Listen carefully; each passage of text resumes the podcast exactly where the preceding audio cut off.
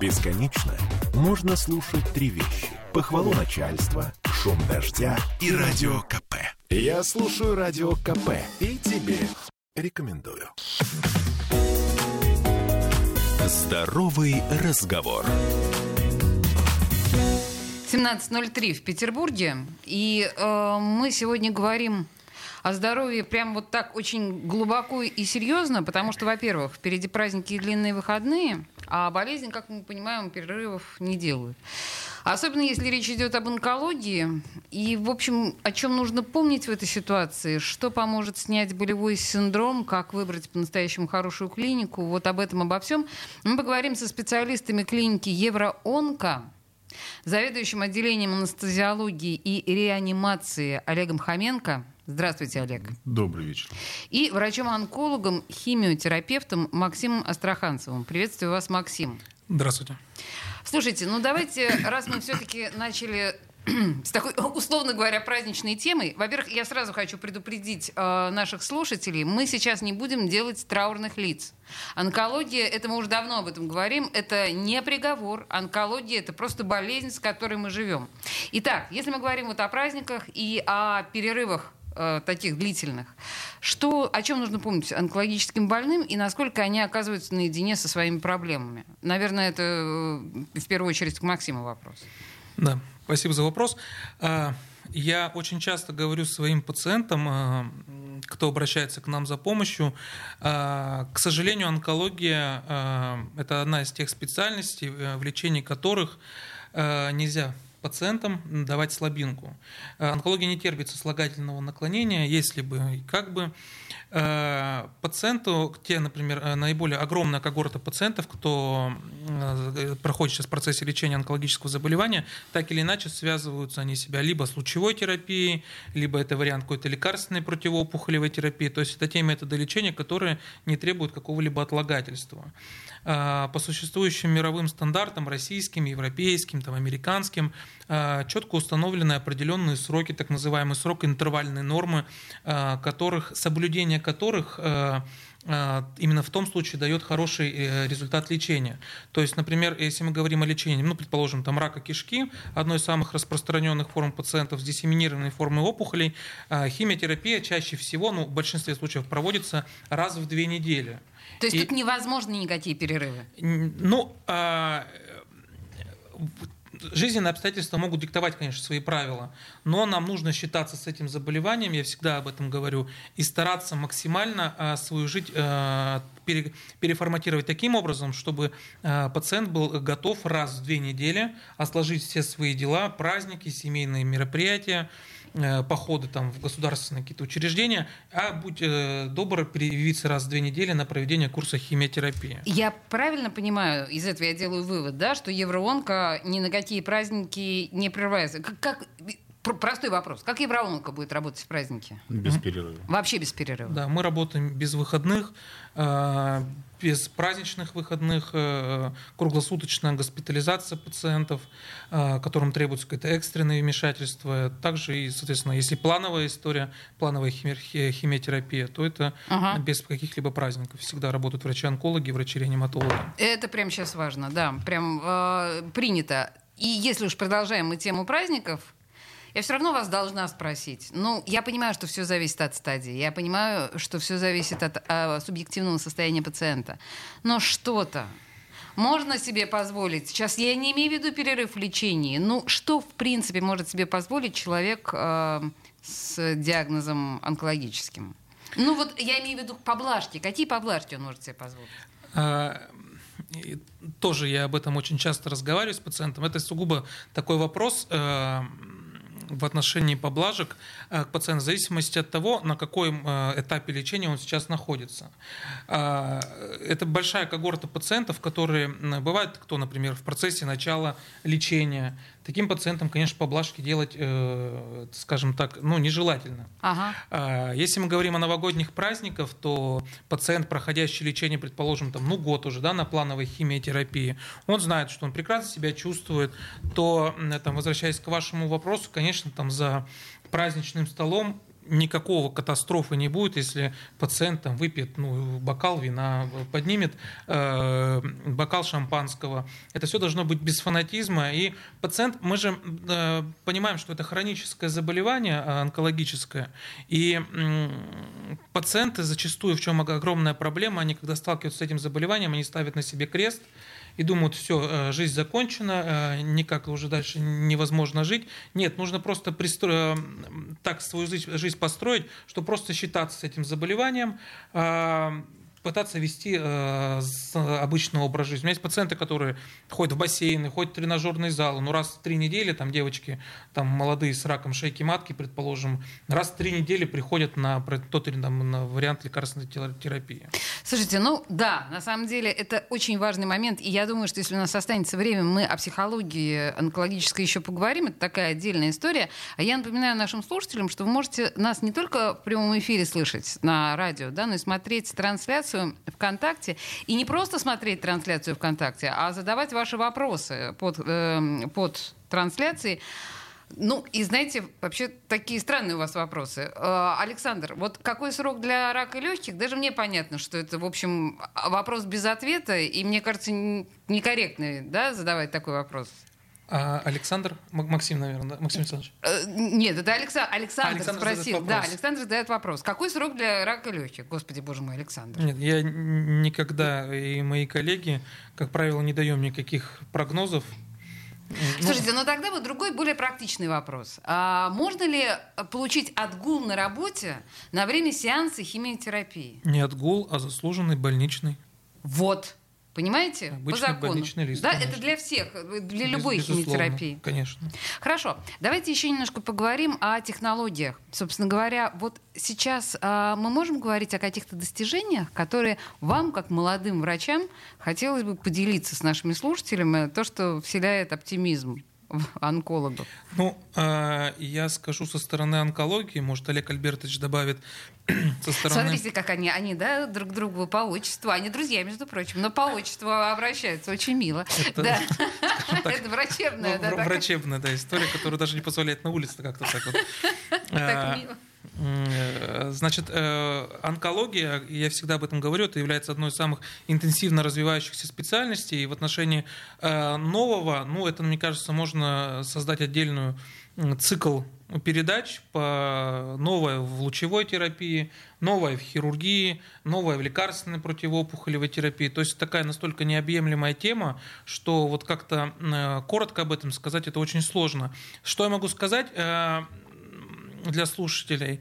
А, рак, как лечится лечился 20-25 лет назад и как он лечится сейчас, это две разные вещи. На тот момент там было пару препаратов, которые можно было использовать.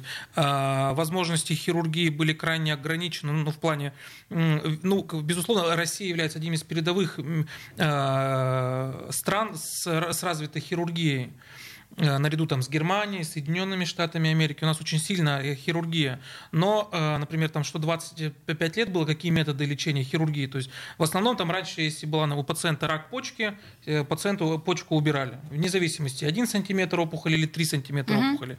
То сейчас э, все чаще и чаще все активнее внедряется вариант органосохранных операций. То есть э, он, при раке почки, если да, вот о нем начали говорить, часто, очень часто выполняют, по статистике, примерно где-то 80% это органосохранных операций, по удалению только части органа, говоря о раке желудка, там, о раке э, легкого, современные методы, хирургический доступ, ляпароскопическая хирургия, роботассистированная хирургия, огромное количество лекарственных препаратов, которые появляются в год, мне даже сложно сказать, э, сколько их появляется, но это огромные исследования, которые проводят фармацевтические компании. Э, Слушайте, вот вы сейчас, ну, правда, вы так говорите сейчас глобально, мощно, и я понимаю, что действительно несколько программ, и у меня, кстати говоря, есть ощущение, что мы, наверное, запустим несколько программ на эту тему, потому что страшно интересно. Но у меня, наверное, к Максиму вопрос. Тогда, когда, если вот все так круто, почему все-таки большинство из нас всех, получая малейшую возможность, едут лечить онкологию за границу? Ну вот на ваш взгляд. У Олега Альбертовича вы спрашиваете. А, да, я у Олега Альбертовича, боже мой, ну вот, это, теперь вы меня запутали, да. В большинстве своем, мне кажется, основной причиной является все-таки неинформированность пациентов о том, что возможно делать в условиях России. И, е... конечно, в условиях больших городов в первую очередь. Есть какое-то предубеждение, мне кажется, странное к российской медицине в этом направлении. Это Мы... зашоренность, которая идет с постсоветских времен, да? Что да, к сожалению, медицина... это такое стереотипное мышление, что на Западе все лучше. Ну, это, конечно, не так. То есть э, вы сейчас а, абсолютно официально, да, как онкологи, заявляете, что наша онкология, по крайней мере здесь, она ничем не уступает западным? Абсолютно. Абсолютно. А вы, у вас есть контакты с западными врачами? Какие-то, я не знаю, как это у вас называется, симпозиумы, обмены Консилиумы. опытом? Да, вот это вот все. Э, Евроонко практикует? Активно у нас есть э, прямые выходы на дружественном клинике в Израиле, э, в Германии. Мы очень активно с ними поддерживаем связь. У нас есть преемственность передачи пациентов, то есть, например, если бывает так, что пациенты э, уезжают лечиться в Германию, к слову, например, э, если очень часто к нам приезжают, ну, как вот в панике у пациента узнают, у меня рак желудка, э, в панике по зашоренному протоколу находят в интернете медтуризм там в Израиле, в Германии, уезжает туда, а когда уже приходит в чувство, вроде как-то и лечение начато, и вроде все неплохо, но хочется слышать русскую речь, хочется ближе к дому, пациенты возвращаются, у нас, а, ну, не могу сказать, что э, там по 50%, но огромное количество пациентов, кто продолж... начинали лечение за границей, продолжает лечение сейчас на территории России. Мы сейчас говорим об онкологии с врачами из клиники Евроонко через две минуты. После рекламы продолжим этот разговор. Здоровый разговор. Попов изобрел радио, чтобы люди слушали комсомольскую правду. Я слушаю радио КП и тебе рекомендую. Здоровый разговор. Врачи клиники Евроонко отвечают нам тут на самые, может быть, примитивные вопросы, связанные с онкологией, связанные с раком, но вопросы, тем не менее, очень важные. Э, Олег Хоменко, заведующий отделением анестезиологии и реанимации, и Максим Астраханцев, врач-онколог, химиотерапевт. Слушайте, тут на самом деле я, да, напоминаю, что вы тоже задаете свои вопросы под нашей э, трансляции ВКонтакте, то есть не только я задаю эти вопросы. И вот эм, вопрос, мне кажется, очень распространенный. И как бы нам всем кажется, что мы знаем на него ответ, а может быть и нет. К вам обоим вопрос. Здравствуйте, у меня такая ситуация. У бабушки был брат, умер от рака. Стоит ли мне опасаться подобного диагноза? Ну, то есть вопросы генетической предрасположенности или наследственной предрасположенности. Олег? Конечно. Конечно, обследоваться регулярно нужно. Если в анамнезе, если в роду есть а, случаи онкозаболеваний, конечно, это надо контролировать, это надо себя обезопасить в первую очередь. Высока вероятность, что не будет никакого онкологического э, диагноза, но риски все равно есть и для безопасности человека, и для психологического спокойствия человека. Конечно, надо обследоваться. И как регулярно обследоваться? Ну, если разрешите, да. я э, Максим. на этот вопрос. Э, действительно, э, для определенных нозологий, для определенных диагнозов локализации есть генетическая детерминированность, то есть генетическая предрасположенность. Как сказал Олег Альбертович, но это абсолютно не гарантирует, что у пациента будет обязательно разовьется рак. Нет. К вопросу, насколько часто и когда это нужно, это все крайне индивидуально в зависимости от того, какая это форма опухоли была у родственников, насколько а, близ, э, близко родство. А, то есть, если это первая кровная линия, то есть мать, отец, э, да, брат, сестра, угу. то это одна история. Если там бабушка, прабабушка, это, конечно, другая история. А, если э, хочется поговорить о, о чем-то ну, как-то новом, таком передовом и современном, э, то, что э, про обследование, как бы это можно спокойно, там, если даже там, посмотреть в интернете, как часто мне обследоваться, или там обратиться к онкологу просто на консультацию, это все э, здорово. Но э, к вопросу, возвращаясь, там, насколько все активно развивается, сейчас активно происходит э, генетическое исследование э, организма э, пациента. То есть у нас бывает, обращаются пациенты вот с такими вопросами, э, что мне делать, у меня у отца был рак кишки, да, сейчас у меня есть полипы в кишечнике, как часто мне нужно обследоваться и будет ли у меня, э, есть ли у меня риск развития рака кишки.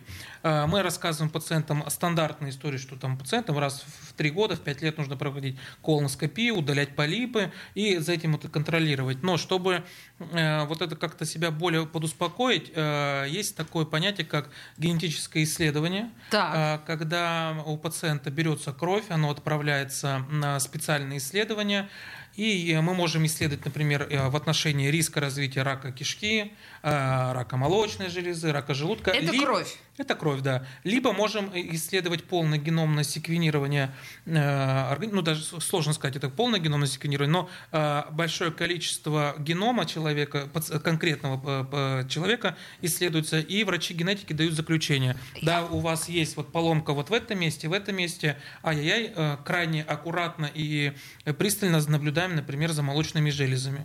Слушайте, так, да, кстати, я помню, что Анджелина Джоли как раз избавилась от молочных желез именно потому, что получила эту информацию, что да. у нее это наибольший риск. Слушайте, хорошо, но это же, наверное, очень дорого. Ну, э, скажем так, это да, это не, не, не то исследование, которое можно выполнять. А у вас всем. есть клиники? Да, конечно, мы угу. это все выполняем.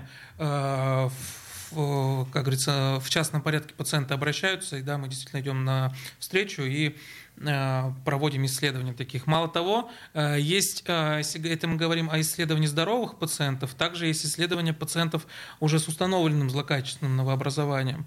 То есть если говорить о лекарственной терапии, то э, основная это, например, э, тип лечения, который это химиотерапия, но есть таргетная терапия, иммунотерапия, и мы можем отправить опухоль на исследование, э, там исследуется огромное количество, ну, вся опухоль исследуется весь геном, и мы можем получить такую информацию, которая нам подскажет, что вот, вот в данном конкретном случае мы можем использовать вот такой препарат, который будет работать индивидуальный подход к лечению и подбор таргетных препаратов. Слушайте, а это какое-то, да, такое это нововведение, потому что, мне кажется, раньше так Но я не вот действовали. еще раз говорю, что там, например, об этом там 20-30 лет об этом не говорили еще. То есть Сейчас просто даже не представляли. Да. Тут на самом деле, я вот не знаю, можно ли ответить на этот вопрос. Ирина спрашивает, а какая степень родства важна для наследования, э, очевидно, онкологического заболевания? Наибольшая э, ну, понятно, что прямое наследство. Это первая линия. Папа-мама. Да. Или бабушка-дедушка. Знаете, многие говорят, что там такие вещи, как, я не знаю, слепо, глухо, немые, вот эти вот все, они через поколение передаются. Нет для онкологических заболеваний точной предрасположенности к раку. Угу. Нельзя так сказать. А дяди, тети, они...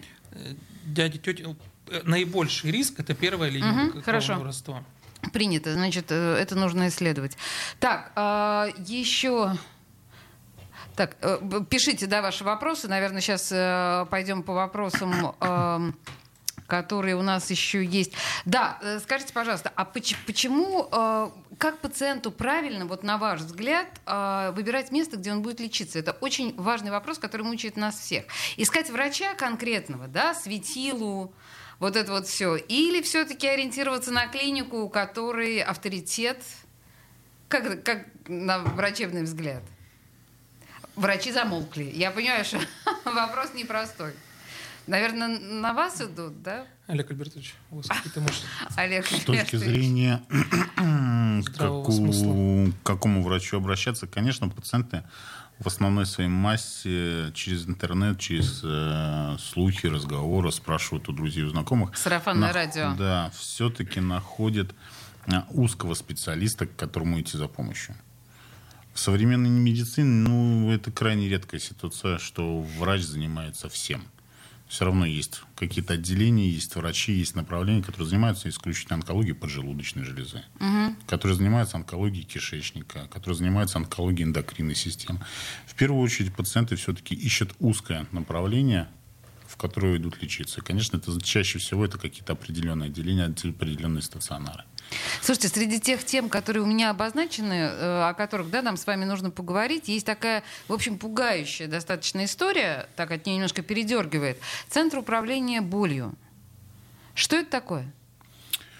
К сожалению, очень длительный период времени не было достаточного внимания к э, вопросу хронических болей пациентов. Это то, что пугает больше всего в онкологии, больше, чем смерть. Ну, есть, опять же, стереотипное мышление о том, что онкология равно наркотики. Да, конечно. Ну, в настоящее время все-таки медицина, анестезиология э, шагнули ну, достаточно далеко вперед. Фармацевтика, фармакопея, это развивается, конечно, каждый день, и большинство пациентов могут лечиться без наркотических препаратов. Центр боли э, в первую очередь занимается какой-то локализацией и локальным лечением болевого синдрома. То есть э, в условиях операционной, в условиях реанимации, в условиях профильного отделения можно локализовать и обезболивать конкретный участок пациента. Объясните мне технологически, как это происходит? То есть что появилось такого нового, что мы можем не э, глушать человека героиновым там, каким-то препаратом, да, а каким-то образом иначе помочь ему э, преодолеть боль? Это в первую очередь совокупность работы многих врачей. То есть, если раньше с точки зрения анестезиологии можно было провести эпидуральную какую-нибудь анестезию... Что такое эпидуральная анестезия? Эпидуральная анестезия – это введение медикамента непосредственно к определенному участку спинного угу. мозга. Понятно. Так. То есть выключается целый сегмент угу. а, чувствительности тела человека. Сейчас это достаточно широко развитое направление, в которое включается помимо анестезиолога, конечно, хирург, рентген-хирургия, сосудистая хирургия. А, то есть это совокупность работы уже многих специалистов. А, а это доступно вообще или это есть только в вашей клинике? Можно я немножко добавлю? А, вообще центр боли, а, центр управления болью, это а, история, которая пришла из Европы. Угу.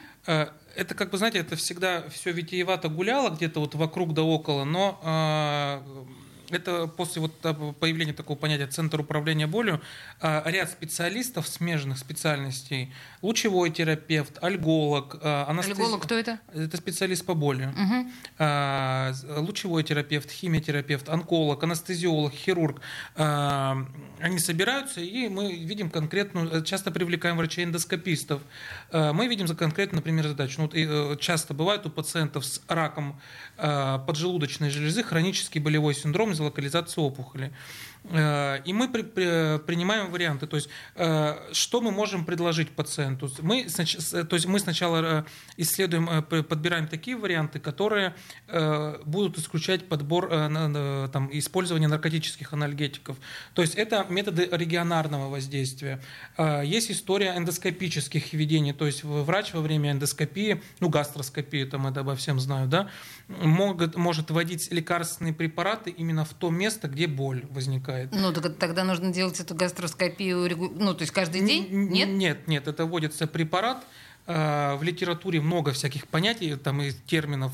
А, наш э, ведущий эндоскопист, там есть такое понятие алкоголизация чревного сплетения. Он крайне не любит этот термин. Это когда вводится... Многообещающий термин. Это когда вводится высокопроцентный спирт, и он разрушает нерв, который вызывает эти боли. То есть это разрушение. Боже, какие технологии! Э, также активно внедряется лучевая терапия. То есть если, например, у пациента где-то болит кость в определенном месте, это место можно облучить, и боль пройдет. Если это все не помогает, начинается подключаться врачи-альгологи. Э, так, а вот об альгологах, наверное, мы поговорим после новостей. Они на нас наступают. Клиника Евро... Э, Евроонко в студии «Радио Комсомольская правда». Здоровый разговор. Я слушаю «Комсомольскую правду», потому что «Радио КП» — это корреспонденты в 400 городах России. От Южно-Сахалинска до Калининграда. Я слушаю «Радио КП» и тебе рекомендую. Здоровый разговор. 17.33 в Петербурге. Мы говорим об онкологии. На самом деле говорим без придыхания, без э, ощущения того, что это что-то вообще совершенно запредельное и чудовищное. В студии радио «Комсомольская правда» врачи, специалисты Евроонко, которые тоже совершенно со здоровым практицизмом подходят к этой болезни. Это современный взгляд э, в этой истории. Олег Хоменко и Максим Астраханцев. Давайте продолжим. Мы в предыдущей части вот это вот слово «альголог» я запомнила. А, борец, непримиримый борец с, с болью. Да? Это врач, который занимается непосредственно болью. Пока были новости, э, господа мне рассказали еще кучу разных способов э, утоления боли, причем кажущихся достаточно достаточно экзотичными. А Вот э, еще какой-то был метод, кроме вот этого спиртового уничтожения непосредственно нерва. Мгм. Можете по- повторить эту историю? Ну, э, если так на трех словах, э, Да. на, на- на- двух пальцах, скажем так, да, э, сама манипуляция, э, часто это мы п- проходим, э, часто данную манипуляцию, операцию выполняет пациентам с хроническим абдоминальным болевым синдромом. Э, ча- для тех пациентов, кто так или иначе не хотят, и мы понимаем, что, например, есть еще резервы, не, не- не применять наркотические анальгетики. Э, Операция проходит э, под общим наркозом, когда пациент э, без каких-либо разрезов во время гастроскопии, ну, гастроскопии, думаю, что большинство Да, знает конечно, это все исследование знают, желудка это. при помощи специального вот такого длинного шланга. Врач во время этой манипуляции на, на кончике датчика имеется небольшой аппа- аппарат ультразвука, то есть э, все привыкли, что ультразвук можно делать только через кожу, но вот врачи э, обладают уже т- технологии шагнули вперед, и можно ультразвук делать внутри пациента. Э, Врач под контролем ультразвука находит ту точку, э, где проходит нерв, и в нерв входят специальные растворы, которые разрушают нерв и выключают тем самым и э, болевую, э, болевой, болевой рецепторы выключают, и боль купируется. То есть вот эти вот онкологические ужасы, да, невыносимых нечеловеческих болей, в общем, мы можем сказать, что человечество в общем целом их практически победило. Ну, по крайней мере, вот этот Оно их может контролировать. может контролировать. Да, вот это, наверное, более осторожная и правильная формулировка. Я напоминаю, что вы пишете ваши вопросы еще э, под нашей трансляцией ВКонтакте. Спасибо вам большое. Вопросов много, но просто они иногда дублируют друг друга, понимаете? А мы уже в предыдущих частях мы уже ответили на эти вопросы. Тут вот э, спрашивают нас, э, но это такой, да, в общем, важный вопрос для всех, для нас. Когда стоит проверять родинки? Есть одна большая, вроде не беспокоит, не болит, но все равно боязно. Хороший вопрос. А, Я думаю, что э, слушатель сам ответил на свой вопрос. Э, Большая родинка, которая его беспокоит, это повод, чтобы обратиться проверить родинки. Тоже э, говоря о современных технологиях, да, хочется о чем-то с таком более передовом говорить. Есть э, современные аппараты, устройства, например, э, которые на- называются активно используются. Это система PhotoFinder. Э, Это цифровое исследование составления карты родинок. Это показано пациентам, у кого на теле больше 50-70 родинок. Это риск развития меланомы. Как интересно. Пациент, э, это занимает примерно час-полтора э, тет-а-тет с врачом, когда врач проводит фото всего организма кожных покровов. А, Сначала это фоткается на большой объектив, потом каждая родинка рассматривается под микроскопом и составляется карта родинок. А, И через полгода приглашается на повторный осмотр, и мы можем в динамике посмотреть. Компьютер может подсказать, что, вот, э, уважаемый, здесь обратим внимание, тут родинка изменилась, давайте-ка лучше ее уда- удалим. Или а, компьютер сам подскажет, что вот эти вот образования, они не очень хорошие, их лучше удалить. Александр, вот да, ответ на ваш вопрос. То есть лучше перестраховаться, совершенно верно. Слушайте, а вы же наверняка сталкиваетесь с такими пациентами, а, которым уже, ну, там, условно говоря, отказывают в лечении из-за того, что в процессе лечения они уже накопили кучу проблем, в процессе болезни у них куча новых там и побочек, и вот этого всего. Что с такими пациентами делать, Олег? Таких пациентов у нас достаточно много, к сожалению. И э, при поступлении к нам, в первую очередь, конечно, они получают лечение от врачей интенсивных терапевтов, реаниматологов. Потому что, к сожалению, специализированное лечение онкологическое на фоне всех этих хронических проблем начать невозможно. То есть нужно сначала пациента привести в Стабилизировать, да, его надо стабилизировать, его надо как-то реабилитировать и отдавать, врач должен сам отдавать себе отчет, что сейчас работать с этим пациентом специализированно опасно. То есть сначала, да, мы работаем, это может занимать сутки, двое, трое, неделю. Только после достижения определенного результата уже подключаются онкологи. Ну, если мы говорим, на самом деле, о передовых уже технологиях, вот здесь э, есть несколько вопросов, которые, э, в общем и целом, сводятся к одному. Насколько легко переносятся противораковые процедуры? Очевидно, Михаил имеет в виду, что современные да, методы противораковых процедур, очевидно, в первую очередь химиотерапия, или, или вот какие сейчас основные э, противораковые процедуры? Ну, я думаю, что здесь все-таки вопрос именно о лекарственной терапии. Пациенты к нам приходят и говорят, слушайте, я тут начитался, насмотрелся, мне тут рассказывали, что, ну вот даже далеко не ходить, сейчас у меня пациент лежит, он к нам только на, на начале лечения, он обследовался, мы ему установили диагноз распространенная форма рака прямой кишки. И он говорит, «Э, слушайте, я так боюсь, это химиотерапия, я забирал у, у жены подругу, из городского учреждения, не в Санкт-Петербурге, в регионе. Он говорит, она там чуть ли не на ногах не могла идти, мы ее затаскивали в машину. Говорит, я боюсь, что со мной такое будет. Вот. Я всегда говорю также пациентам, что э, искусство врача-химиотерапевта Э, это не просто влить химия препарата в организм, это правильно подготовить организм к этой химиотерапии э, и правильно корректировать все осложнения, которые возникают. Современные препараты, которые существуют, они обладают допустимым профилем токсичности, который можно вовремя корректировать. Есть современный огромный э, резерв пул препаратов, который применяется для коррекции этих осложнений и для профилактики развития этих осложнений. Поэтому потом эти вот пациенты, которые к нам такие напуганы приходят, они с улыбкой вспоминают, говорят, слушайте, я так боялся этого всего, а, бегают. А, одна у меня а, пациентка лежит, она работает во время химиотерапии, то есть не отрываясь. Вот. Она, она сидит в палате, мне машет, Максим Александрович, потом зайдете, мне некогда я работаю. А, ну, хим, есть... а химия идет. То есть, да, мы-то привыкли считать, что мы в таком находимся полуобморочном состоянии, практически не, ну и там нас постоянно рвет, вот это вот Нет, как-то... абсолютно не так. Абсолютно не так. Хорошо. А какие вот еще методы? Вы говорили, сейчас мы говорили о химиотерапии, о лекарственные препараты, иммунотерапии. Вот это, это все, все это лекарственная противоопухолевая терапия. Это все то, тоже не так тяжело воспринимается пациентом? Нет, нет, это абсолютно это абсолютно все... Э, Вообще, честно говоря, простите, простите мне глупейший вопрос. Я не очень понимаю, что такое иммунотерапия в ситуации с, с раком. То есть, ну, э, буквально на трех пальцах. А, иммунотерапия – это новый э, такой виток в развитии онкологии именно в лекарственной терапии, ага. за которой э, большинство говорят, что возможно даже будущее иммуноонкологии вот именно за этими препаратами. А, долгое время, ну, это просто не, я не, хочется, чтобы люди просто поняли, что это такое, и максимально подробно попробую объяснить. А, долгое время пациенты, а, э, онкологи не могли понять, почему же э, опухоль, почему ему и сам организм не убивает эту... По своей структуре рак, она является чужеродным. Враждебные клетки, Враждебные да. клетки, их не должно быть в организме. Они появляются в течение жизни у всех людей, просто их иммунитет уничтожает. Он их распознает как чужеродные. Но почему же возникает возникает так, что вдруг опухоль возникла, и иммунитет на нее не реагирует.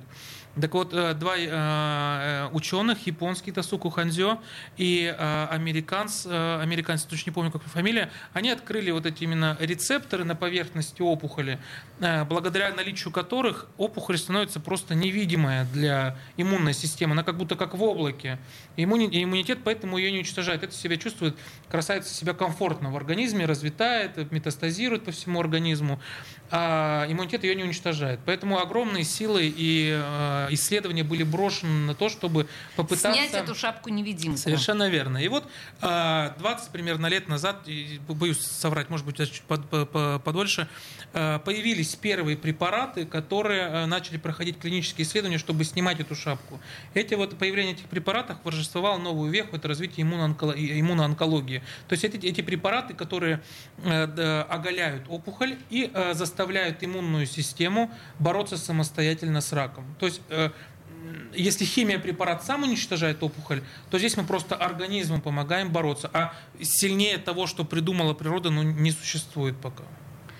Это очень жизнеутверждающая методика и очень жизнеутверждающий ваш рассказ. Во-первых, спасибо, что на пальцах. И... А, мало того, если бы вы видели таких пациентов, кто могут там э, с четвертой стадии жить в ремиссии там не один год на этих препаратах, это действительно это то, к чему нужно стремиться и к тому, чему идет современная наука онкология. Слушайте, у нас с вами осталась минута. Я не знаю, наверное, онкологи э, предпочли бы сказать что-то о профилактике или об образе жизни. Вот что нужно сказать нам в конце, в финале этой программы, что важно для наших слушателей? Я не уверена, что существует профилактика рака или вы совершенно правы, что я как онколог вчера всегда говорю э, пациентам, э, не нужно бояться этой болячки. Вот это самое, наверное, Это самое главное, главное, потому что э, если даже мы находим, диагностируем рак, первая, вторая стадия, и вовремя обратившись, найти своего врача, найти центр, где тебе помогут своевременно.